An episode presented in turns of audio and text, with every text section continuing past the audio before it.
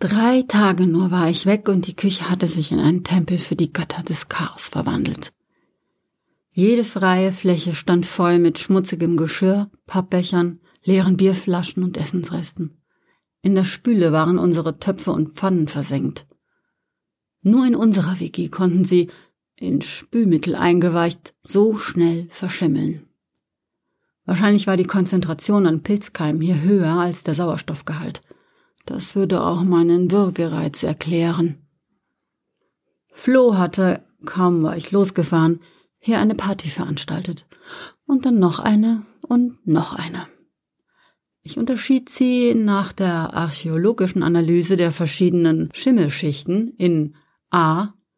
Die Guacamole Party, Ort der Schlacht um die Tortilla Chips, B.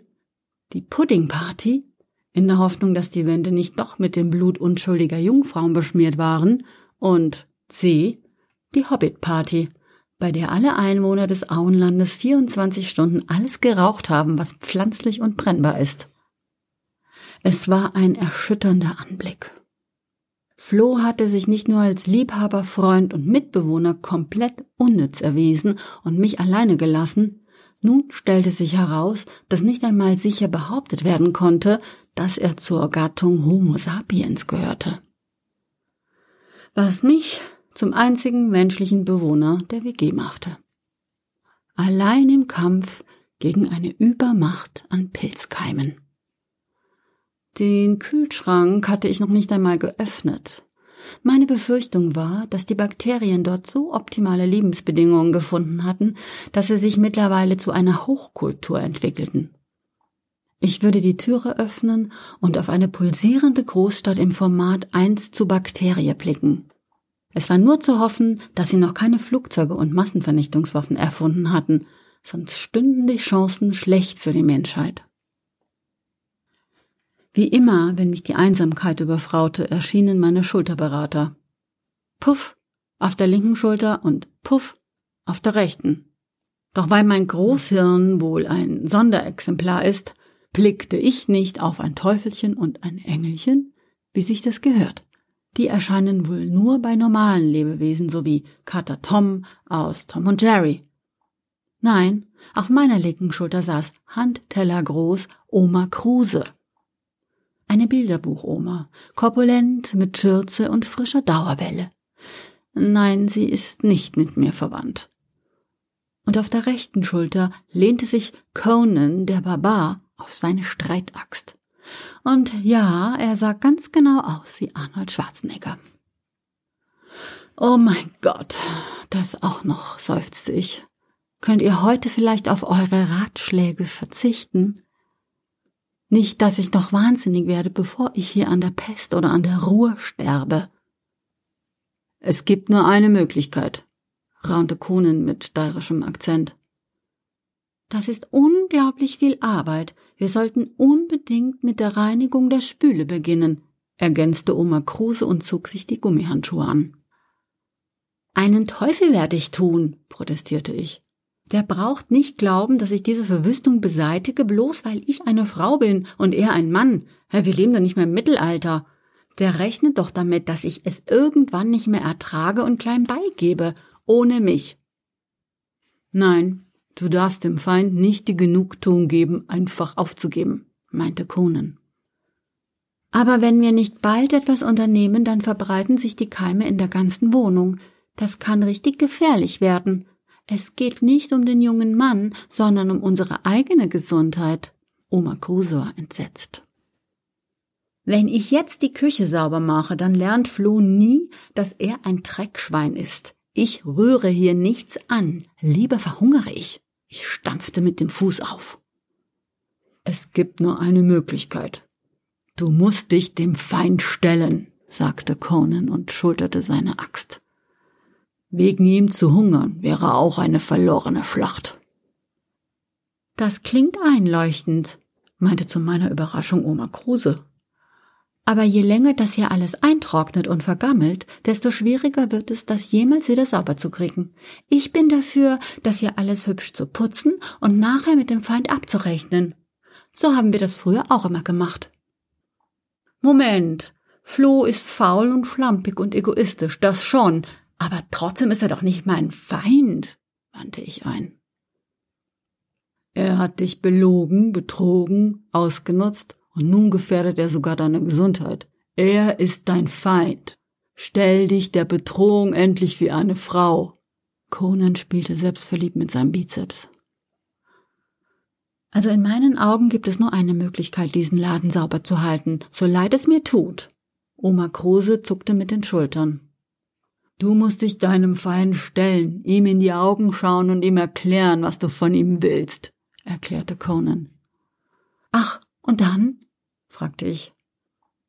Dann tötest du ihn. Das ist die einzige Möglichkeit, sagte Conan. Wie bitte? Bist du verrückt?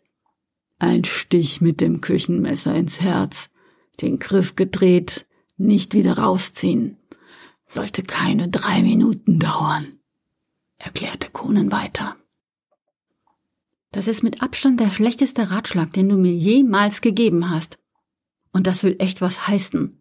Ich erinnere nur an die Idee, ein Pfund Halsgrat roh zu essen, als Flo den Grill nicht angekriegt hat. Zwei Wochen lag ich im Bett. Weil du verweichlicht bist. Nicht meine Schuld. Conan verschränkte beleidigt die Arme. Also, Kleine, wenn du meine Meinung wissen willst, Herr Conan hat völlig recht. So kann das nicht weitergehen. Wir müssen das Problem mit dem Schmutz der Wohnung endlich an der Wurzel anpacken, sonst ist es irgendwann zu spät, meinte Oma Kruse und winkte zu Conan hinüber. Oma Kruse, du redest hier über Mord, rief ich entsetzt. Oder du nimmst die Pfanne.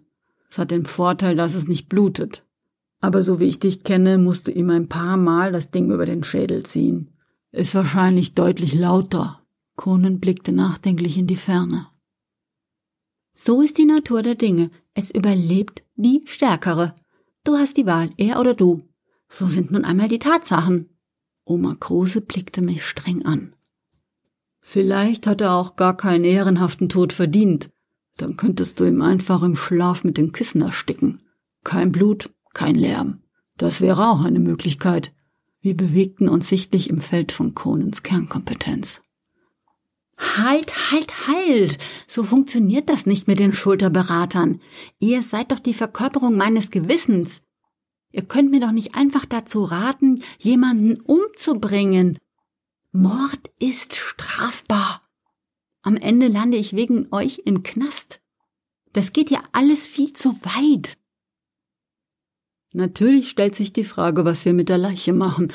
Gut, dass du das erwähnst, meinte Conan und zwinkerte Oma Kruse zu. Im Kern ist ein toter Körper auch nur organischer Schmutz. Das kann man mit den gleichen Mitteln bekämpfen und entsorgen. Ich denke, mit ungefähr 100 Liter Abflussreiniger in der Badewanne kämen wir einen guten Schritt weiter. Nun war auch Oma Kruse erfinderisch, ge erfinderisch geworden. Oder wir vergraben ihn im Park. Allerdings müsstest du ihn dahin tragen und bei deiner körperlichen Konstitution. Conan wieder. Ihr seid völlig außer Kontrolle. Ich werde nicht wegen ein bisschen Schimmel zur Mörderin.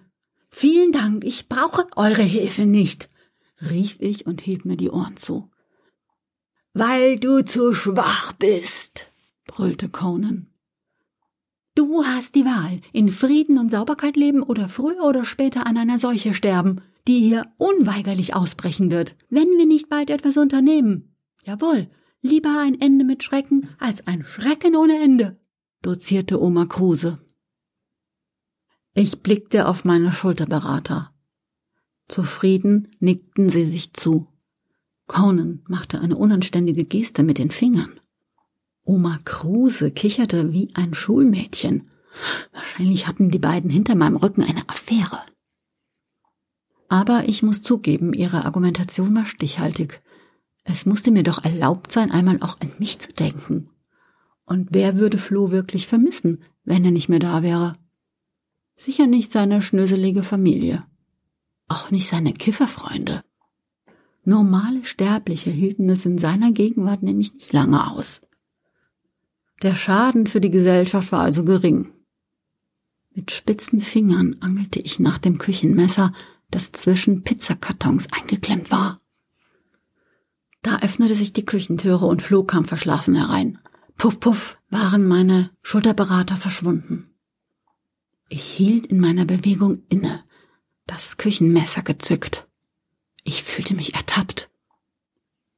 Äh, oh, hallo, Sof. Schon wieder da? Äh, ich dachte, du kommst erst morgen wieder. Ist denn heute schon Sonntag? Äh, okay, und hey, hey, hey, lass das hier liegen. Du brauchst hier nicht sauber zu machen. In einer Stunde kommen Yoshi und Alex. Dann bringen wir das alles hier wieder auf Hochglanz, ey. Ich hol mir nur eben einen Kaffee von der Bar gegenüber. Kein Stress. Willst du auch einen?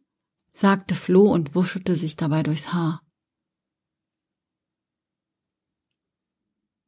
Äh, äh, klar, äh, gerne, sagte ich und verließ die Küche.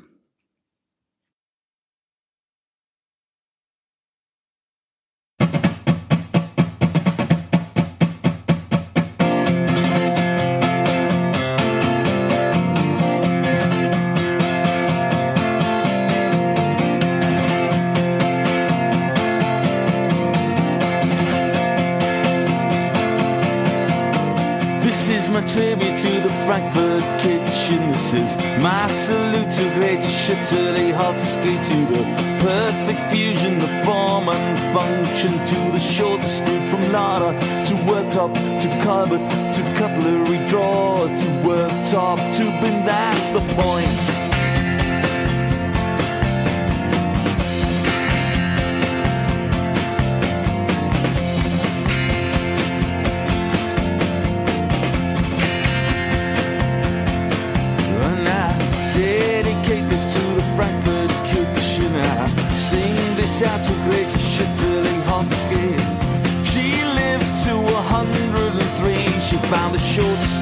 Route from Lada to worktop to cutlery drawer to worktop to Lada to bin. That's the point.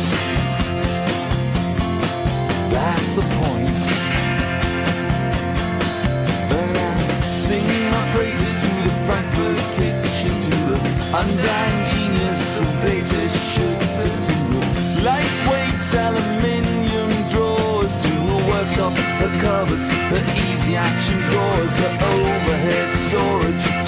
side.